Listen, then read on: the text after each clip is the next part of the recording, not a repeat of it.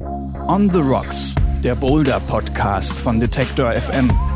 Präsentiert von Mammut, Absolute Alpine. Hallo und herzlich willkommen zum Boulder-Podcast mit Astrid Wulff. Ich freue mich, dass Sie wieder mit von der Partie sind. Immer mehr Boulderhallen entstehen in ganz Deutschland und immer mehr Leute begeistern sich für diesen Sport auf Wettkampfniveau oder einfach aus Spaß an der Sache. Aber Bouldern kann auch Medizin sein, also Menschen helfen, die krank sind. Denn das Klettern auf Absprunghöhe kann zum Beispiel bei Depressionen genauso helfen wie bei Gelenkschmerzen. Wie und warum Bouldern hilft, habe ich zwei Therapeuten gefragt, die zu dem Thema auch forschen und natürlich selbst begeisterte Boulderer sind. Wir haben zum Beispiel eine sehr schöne Übung, das äh, sogenannte siamesische Zwillingsklettern.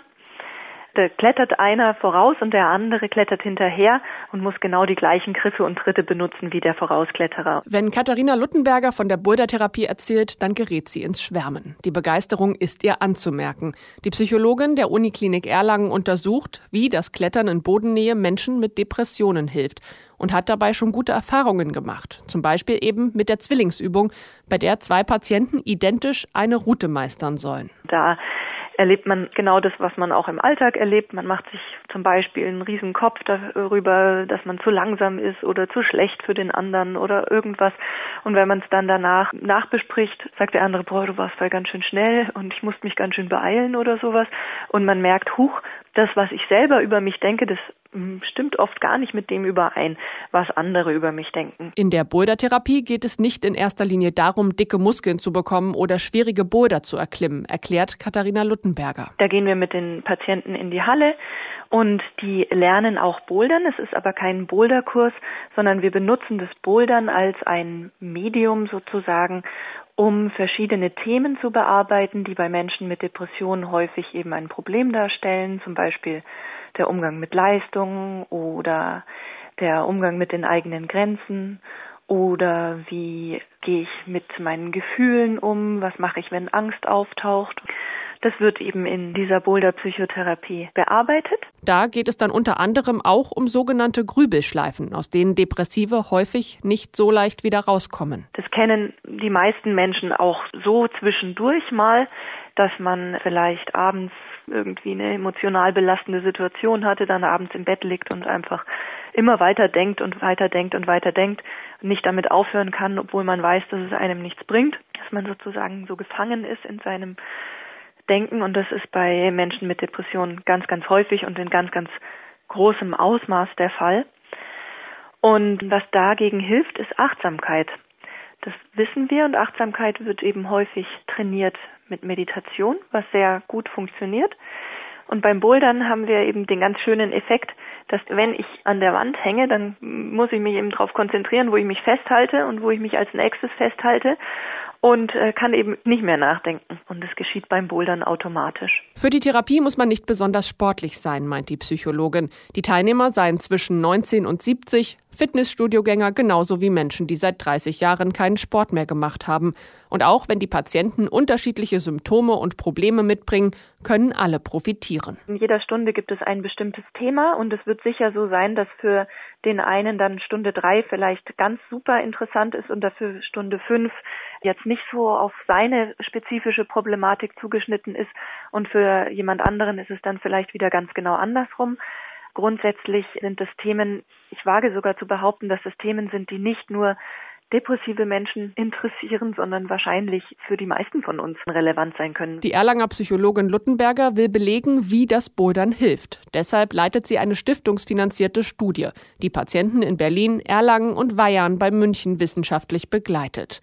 Dabei werden die Teilnehmer der Boulder-Therapie mit Patienten verglichen, die eine Verhaltenstherapie machen und mit solchen, die allein zu Hause ein Bewegungsprogramm durchführen, das die gleichen Muskeln wie das Bouldern beansprucht. Die dritte Gruppe bekommt im Anschluss dann aber auch noch die Möglichkeit, an einer Boulder-Therapie teilzunehmen.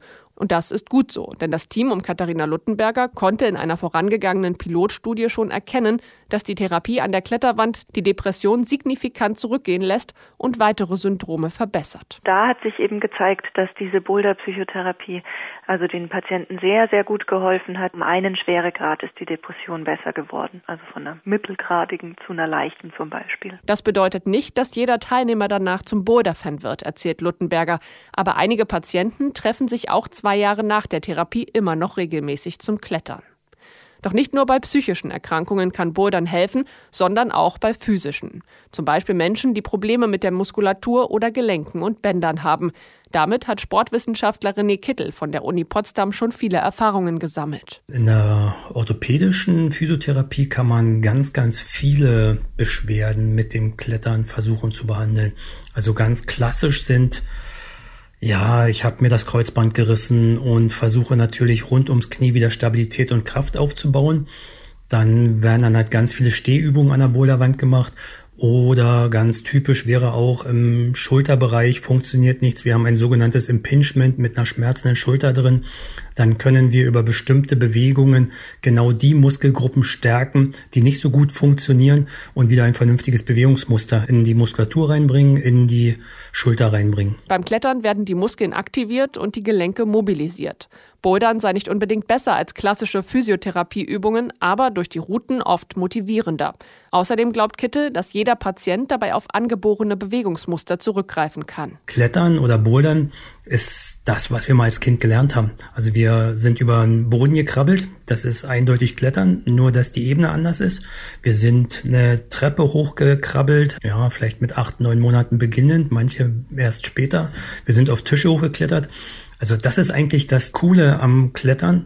Wir haben Bewegungsmuster im Kopf drin, die wir für die Therapie nutzen können, die wir kennen. Die Physiotherapie unterscheidet sich allerdings sehr von einem Freizeitausflug in die Boulderhalle, denn die Therapeuten müssen für ihre Patienten spezifische Boulder schrauben. Anders als in einer normalen Boulderhalle, wo spannende Bewegungen an die Wand geschraubt werden, wo der Schrauber irgendein Problem dort schraubt und die Leute eine Lösung suchen sollen. Hier habe ich die Lösung vorher schon. Ich weiß, wie die Bewegung aussehen soll und ich muss halt die Lösung direkt an die Wand schrauben und durch den Patienten genau die Lösung klettern lassen. René Kittel beschreibt das für eine erkrankte Schulter zum Beispiel so. Ich habe meine zwei Beine, meine zwei Hände, alle vier Körperteile an der Wand und ich möchte gerne Last auf die linke Schulter bringen. Das heißt, ich muss den Boulder so schrauben, dass die zwei Beine stehen bleiben können aber die rechte Hand von den Griffen weggeht und die Belastung damit logischerweise auf die linke Seite, auf die linke Schulter übertragen wird. Und wenn ich dann noch ganz, ganz, ganz gemein bin, dann nehme ich auch noch das linke Bein weg, so dass wir eine ganz klassische diagonale Belastung haben von der linken Hand über die linke Schulter, über die Körpermitte auf das rechte Bein. Und damit muss er im Schulterbereich der Patient ganz, ganz viel arbeiten. Aber wie sieht das aus bei begeisterten Hobby- und Wettkampfkletterern, die sich verletzen?